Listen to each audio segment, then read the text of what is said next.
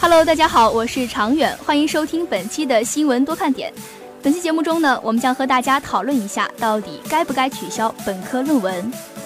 临近毕业季呀，微博上因为“本科生论文”五个字，竟然炸开了锅。事情呢是这样的，四月十三号那天，有位学者发了这样一条微博，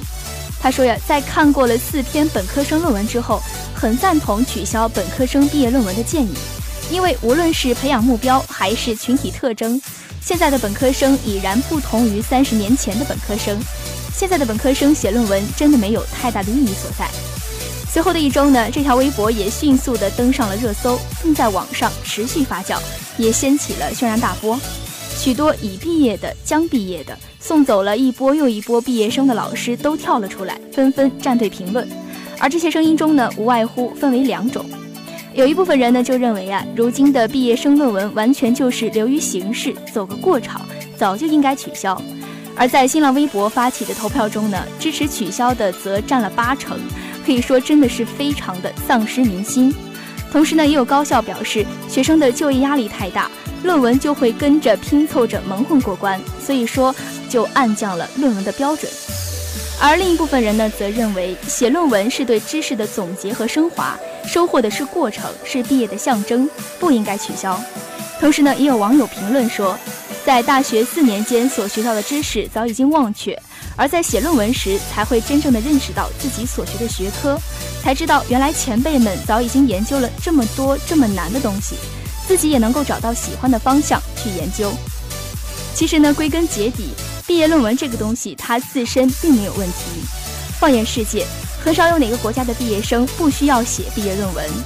普林斯顿那样的名校对于论文的要求则更是严格。说到底呢，还是环境出了问题，制度出了问题，人出了问题。本科论文究竟该不该取消，不应该是我们现在所聚焦的事情。至少在很长一段时间内呢，每一个大学生都不可能逃脱毕业写论文的命运。所以说呀，我们只有选择在泥石流中独善其身，在那些日复一日的泡图书馆的日子里。检索资料、查阅大量的专业文献、跟导师沟通、不断的修正再修正的过程，虽然说很煎熬，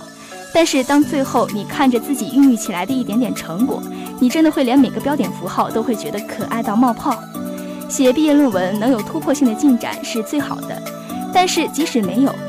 整个过程中你所收获到的电脑操作能力、逻辑思维能力、搜索能力和沟通表达能力也是非常重要的。而且在过程中沉下心来，认真踏实地做好一件事情的态度也非常重要。环境制度可能没有给你提供很好的成长机会，但是你可以选择成为泥石流中的一股清流。好了，本期新闻多看点的话题就跟大家讨论到这里了。如果说你也有自己的看法，可以在节目下方留言，我们期待看到你的回复。